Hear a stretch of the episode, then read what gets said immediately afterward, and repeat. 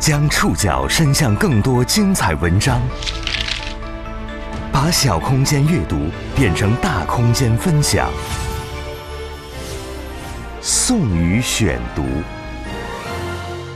讲述现实世界里的真实故事，把小空间阅读变成大空间分享。欢迎收听今天的宋宇选读。今天为大家选读的文章综合了《光明日报》、上官新闻、澎湃新闻、新京报、深圳卫健委、羊城晚报。南方都市报的内容，将和大家一起了解配图鬼才申小卫这次靠霸总发言出圈。二零二二年刚开年不久，一条电话发我的消息冲上热搜，一直在出圈的官方政务类公众号“深圳卫健委”再度成为全民怒赞的对象。从二零一五年开号至今。被粉丝昵称为“申小卫”的深圳卫健委，早就是政务类公众号中的网红顶流。由他出品的文章常年阅读量超十万加，屡屡因沙雕封面图、表情包刷屏上热搜。这家政务类官方号为什么会迎来全民点赞？他又是怎么一步步出圈的？宋宇选读今天为您讲述：配图鬼才申小卫这次靠霸总发言出圈。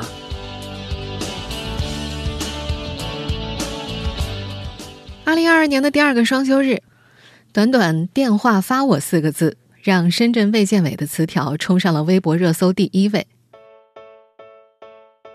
事件起源于一月八号，深圳市民何先生在深圳卫健委微信公众号上留言求助。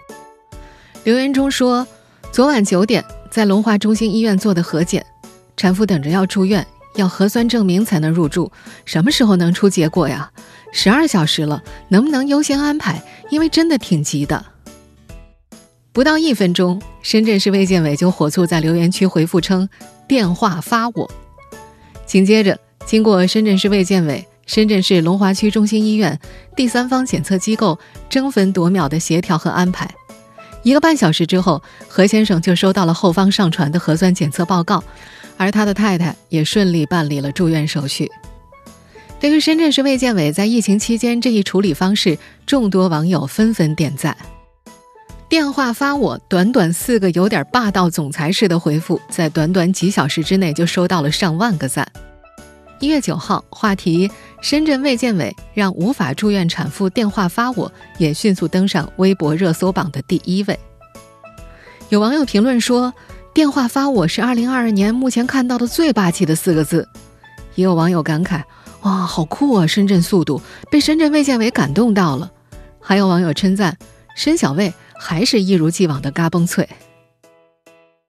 深圳卫健委的操作刷屏后，不仅网友花式表白夸耀，各家主流媒体也纷纷下场点赞。新华社的标题起得低调有内涵：“孕妇要住院，急需核酸证明，收到霸气回应。”这标题内涵的到底是谁？明眼人一眼就能看出来。没有对比就没有伤害。在新华社公号这则推文的下方，点赞第一的留言是“请向此看齐”。留言的读者还附上了一个泪奔的表情包。一月九号，公众号“深圳卫健委”的负责人、深圳市卫健委宣教处处长王岭在接受媒体采访时回应说：“他们只是做了应该做的。”王岭还说：“深圳市政府是服务型政府，简单来说就是服务民众。”当时他们做这件事儿的时候，没有想那么多，只想着尽快帮助市民解决问题就好。同样在一月九号这天下午发帖的何先生告诉极目新闻的记者，他的太太已经顺利入住医院了，目前孕妇的情况稳定，正在深圳市中医院进一步治疗。何先生透露，夫妻俩到深圳四年多了，这是他们的第一个宝宝。留言求助之后。很快就接到了来自龙华中心医院的电话，并且查到了他们的核酸结果，粤康码也出来了。在个人社交平台上，何先生感谢深圳卫健委及时帮忙联系了做核酸的医院，录入了结果，顺利办理了入院。他还表示，当时发评论只是想加快核酸录入。他还解释说，发帖的时候自己写着急了，他的太太是孕妇，不是产妇，宝宝目前八周左右，很不稳定，医生建议住院。当天晚上九点核酸之后，等到次日上午十点多还没出结果，一着急就去深圳卫健委的公号留言了。他还表示说，希望他的宝宝可以顺利出生长大，以后也去申小卫当小编。深圳卫健委在突发情况下的霸气回应，在网友中掀起了一场“我爱深圳”的大型表白活动。随着各家媒体跟进采访，这起刷屏事件背后的更多细节也被进一步披露，让人真切感受什么是深圳速度。宋宇选读继续播出，配图鬼才申小卫这次靠霸总发言出圈儿。深圳市卫健委宣教处处长王岭在接受媒体采访时透露。他作为深圳卫健委公号的负责人，会时常关注后台的留言信息，对于存在的紧急情况留言会及时给予回复，并且安排处理。一月八号上午十点五十七分，他在后台收到上述深圳市民的求助之后，就直接回复了后来刷屏的那四个字。要到何先生的电话之后，王岭就把何先生反映的情况转交给了深圳龙华中心医院进行处理。很快，医院的相关负责人回应他，昨晚的标本结果已经出来，正在做上传处理，但数据量大，还是有延迟。一月八号十一点十七分，医院门诊部联系到何先生，询问采样过程，并请他提供夫妻二人的姓名和身份证号码。但医院查询之后发现，何先生提供的信息在医院没有查询到结果。后来，何先生透露自己的采样地点是大门进来左边往中医科的那条路。医院发现何先生所说的是医院设置的临时采样点，采样之后的标本被送到了第三方检测机构，而医院为入院患者专门设置了采样点，都是由医院自己实验室检测的。于是，王岭又询问了第三方检测机构，得到回复说结果已经出了，但因为人手不足，未经审核，马上审核。当天十二点二十八分，何先生及爱人的核酸检测报告被上传到了系统。王岭立刻把消息发给了何先生，并且收到了何先生回复的短信。这些天，作为公众号“深圳卫健委”的负责人，王岭接受了很多媒体采访。面对网友和各家官媒的花式夸赞，他回答：“深圳人比较务实，没有太多道理可以讲。他们作为官方公众号后台，是和市民有直接联系的渠道。”遇到紧急情况，当然要紧急处理，回复也好，协调也好，只是按照国家的要求做了应该做的。他还说，这件事儿对于他来说，就是发了个电话给医院，督促医院落实，后面的主要是医院在处理，医院的行动力非常强。王岭还说，目前深圳市正在进行大规模的核酸检测，无论是单方个人采集还是集体采集，报告结果出来的时间可能会较平时有所延迟。他还提到，后续深圳卫健委会继续认真做好风控管控区的生活保障工作，充分运用此前社区小区防控保障经验，组建专门的服务保障团队，开通专门热线电话。做好粮食、蔬菜、口罩等生活基本物资和防疫物资的保障工作。对于隔离人员当中的老幼、病残孕等特殊人群，会建立一对一或一对多的服务机制，加强心理疏导和人文关怀。特别是将统筹做好疫情防控和就医服务保障工作，督促各类医疗机构不能以任何借口推诿拒收患者。对透析患者、放化疗等肿瘤患者以及孕产妇、新生儿等急需就医的，建立二十四小时值班值守制度，确保就诊救治需求得到充分的保障。随着有更多的采访细节披露，有媒体评论员感慨：“这不是霸气，而是真正的人气。”公众号“冰川思想号”就提到，深圳卫健委为啥有人气？原因很简单，因为他说人话。办人事，把老百姓的困难放在心里。从表面看，深圳卫健委的小编只回复了四个字：“电话发我。”可身处体制内的人都知道，敢把这种留言放出来，意味着谁回复谁负责。这是站在小编身后的政府机关勇于担担子，站出来直面群众困难的真实反应，也是以人为本的真实体现。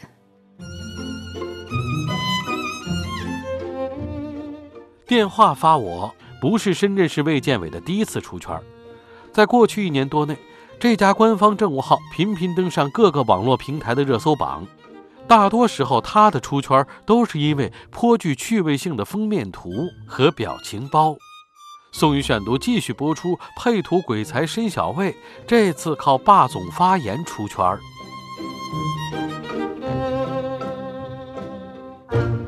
五年九月份上线的深圳卫健委，一直是官方政务公众号中的一朵奇葩。虽然前缀写着深圳，但账号的影响力早就遍及全国了。截至目前，他的粉丝数已经超过了一千四百万，全国各地都有他的拥趸。就说我自己吧，地理坐标南京，但我的微信好友当中有三十四位都关注了他。因为沙雕色彩浓厚的封面漫画和丰富的表情包配图，还有诙谐的文风，深圳卫健委每篇推文的平均阅读量在十万加以上，一直被调侃为全国政务宣传的泥石流。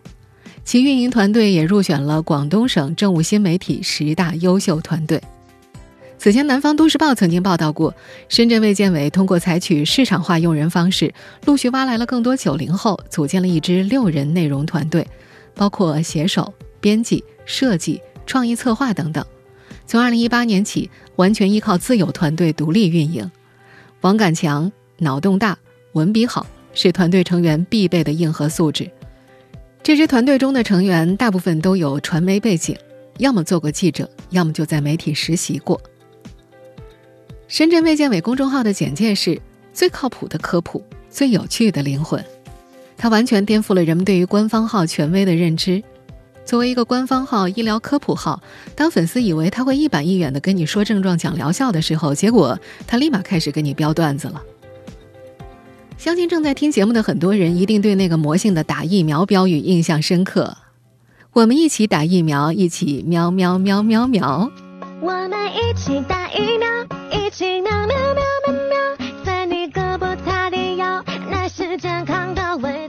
这个朗朗上口的标语就是深圳市卫健委在二零二一年率先推出的。他们当时还创作了一首打疫苗神曲，并且拍摄了 MV。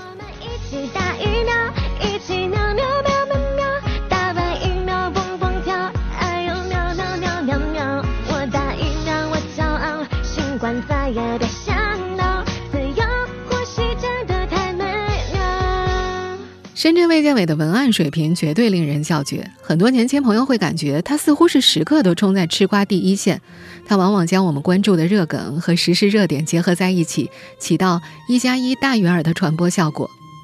有些人在早上刚发给朋友的表情包，很可能到了晚上就会变成深圳卫健委的推文封面，让人怀疑他是不是往人们的脑子里装了监控。比如这波深圳卫健委因霸总式发言电话发我上了热搜之后，他们一月九号晚上十八点二十六分的推文“核酸检测有多麻烦”，看完我都不好意思催结果的封面图就出现了霸总专车的表情包，而封面图的配文同样充满了霸道总裁的风格，没有消息就是好消息，有事的话我派专车接你啊。文章内容以申小卫一贯的诙谐口吻，解释了深圳人的新年第一签，也就是核酸检测棉签、核酸检测报告为什么这么难出的原因。文章中依旧用表情包加漫画加文字的形式，解释了核酸标本送到实验室之后的消毒流程、工作人员的签收录入流程，以及实验人员提取核酸做检测的流程，还有结果出来之后查看结果、核对标本信息、结果发放、数据传输等一系列全流程的信息。我对那篇文章印象最深的一个点，就是能够真切地感受到医护人员到底有多么的不容易。我印象比较深刻的一句话是这么说的：医护人员坐在生物安全柜前，连续拧开上千个盖子，戳上上千个枪头，吸取上千个标本，然后再打掉上千个枪头，拧上上千个盖子，那是多么酸爽的过程哟！而在那篇阅读量同样超十万加的文章下的高赞评论，也都是在感慨医护人员有多么辛苦的，也有人祈祷不希望再有新增疫情了。紧扣热点。善用魔性又沙雕的表情包是深圳卫健委推文的最大特点。比如上周六介绍深圳疫情的推文封面配图就是“新的一年不想吃疫情的苦，只想吃爱情的苦”。再比如更早之前的2021年国庆放假期间，深圳卫健委还在更新疫情防控进展的同时，用“舍不得国庆，试图挽留假期，由于游戏”的封面三连，准确传达了很多市民朋友不想上班的心声。当然，深圳卫健委的这种表情包、沙雕图风格也并不是所有人都喜欢的。在二零二二年年初的这波全网点赞前，深圳卫健委上一波出圈是因为被人举报低俗。宋宇选读继续播出，配图鬼才申小卫这次靠霸总发言出圈。二零二一年十二月初。在人民网的领导留言板上，有网友以公众号低俗标题吸引眼球博流量，向深圳市委书记王伟忠反映，某医疗机构的微信公众号使用标题党吸引人眼球博流量，建议进行整改。此后，深圳市卫健委官方回应，深圳卫健委微信公众号后续会适当收缩开放的推文尺度，保持专业、中性、客观的风格。当时这波低俗举报风波传开之后，更多的网友对深圳卫健委的文风表示了支持。有网友直接说：“现在的健康科普文章只有写成这样才会有人看呢。”也有声音说，该网友因为所谓低俗博流量的标题和内容就直接举报的行为比较不妥。更有大量网友表示看过全文呀，没觉得那篇文章有什么不妥呀。还有很多网友大方表白。这是我最爱的公众号，好不好？人家明明就很有文采。那么，深圳卫健委此前推送的内容真的很低俗吗？说句实在话，从标题来看呢，这家公众号的部分文章当时的尺度呢，的确是很大的。比如有的文章标题写“男人在洗手间的冲动，谁懂”，还有写“熟男熟女，身不由己”，还有什么“打住，大晚上的别瞎搞”。单看这些标题，我们必须承认，他就是在打擦边球。但是，只要认真看过深圳卫健委推文的读者就会发现，他们是非传统标题党。虽然他们的标题呀、摘要啊、封面图有些看起来挺刺激的，但是他们的内容大多是十分正经的科普内容，有深有浅，有趣有料。他们并不像某些营销号那样。只负责把读者引进去，然后甩给你一堆无用的垃圾，浪费你生命中宝贵的几分钟。尤其是在近些年被诟病最多的性教育这个话题上，他们用通俗的手段激发了很多人的探知欲，并且让人一步步接受这些知识的科普。二零二一年十二月初，深圳卫健委遭投诉一事持续引发讨论的时候，很多网友都为申小卫被投诉叫屈。他们认为申小卫传播的是卫生健康知识呀，面对的是中青年群体，语言通俗化、趣味化，对这样一个账号简单贴上低俗博流量的标签，是否过于苛刻了？究竟是低俗还是通俗？可能网民的看法各不相同，但有一点应当成为共识：一定要给那些认真运营的政务新媒体以创新的空间。创新意味着对陈规的突破，难免会存在一些失误和争议。当时有评论提出呀，政务号当然要避免翻车，但更重要的衡量标准是有没有发挥出正面作用。如果一个账号履职出色的同时，也凭借个性的内容深受网民喜爱，那么这样的探索无疑是值得肯定的。政务新媒体运营不易，舆论对其也不妨多宽容一些。只有在这样的环境之下，互联网加政务服务才会真正迎来百花齐放、各显其能的繁荣局面。当时还曾经有网络平台发起过深圳卫健委公号被投诉低俗，你怎么看的网络调查？调查推出两天，有近十六万人参与，其中百分之七十一点六二的人认为深圳卫健委的内容不低俗，科普内容活泼生动；有百分之二十三点七四的网友认为确实低俗，博人眼球。在深圳卫健委要收缩推文尺度，你支持吗？这个问题之下，百分之二十四点零二的网友认为应该收缩，符合官方公号气质；百分之七十二点五四的网友认为没有必要。一个活泼的官方账号很难得。时隔一个多月，我们再回头看深圳卫健委二零二一年十二月的这波被举报，算得上是因祸得福。首先，账号的内容收获了大多数人的认可和支持。其次，他们的回应适当收缩开放的推文尺度，既体现了对投诉者意见的尊重，也是对账号的正向微调。最后，深圳卫健委的这次被投诉，反而让更多人认识到了这个宝藏官方号，吸粉无数，也让更多人开始思索：一个既科普又有趣的公号，尺度和边界到底应该设在哪儿？宝藏官方号“深圳卫健委”在二零二二年年初再次出圈了。霸总式的发言让无数人高呼要给申小卫的小编加鸡腿儿。在网络点赞声沸沸扬扬之时，也有更多人开始反思各地职能部门如何充分考虑特殊人群的需求。宋宇选读继续播出，配图鬼才申小卫这次靠霸总发言出圈儿。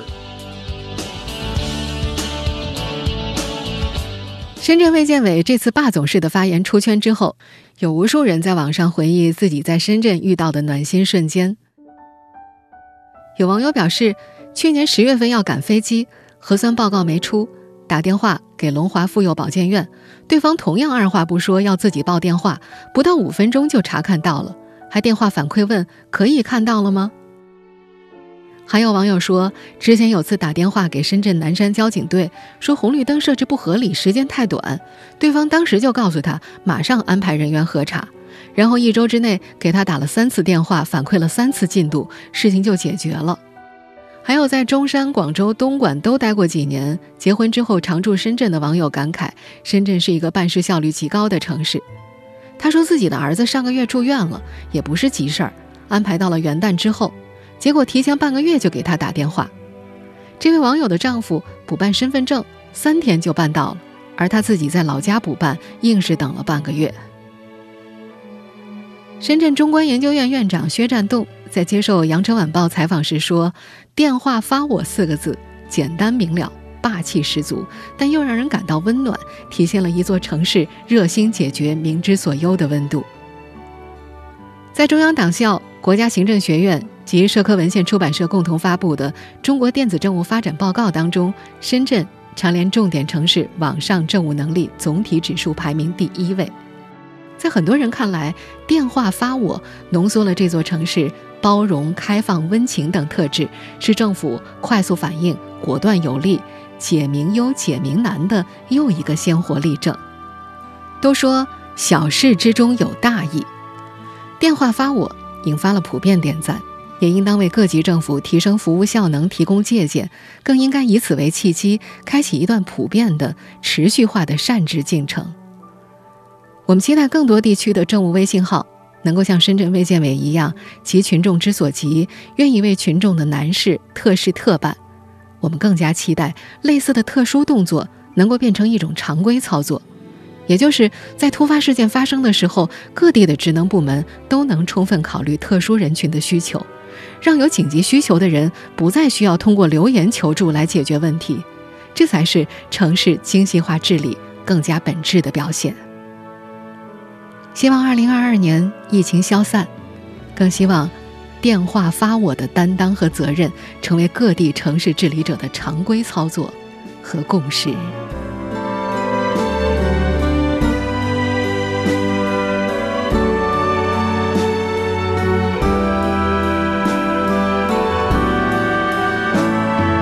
以上您收听的是宋宇选读，配图鬼才申小卫这次靠霸总发言出圈。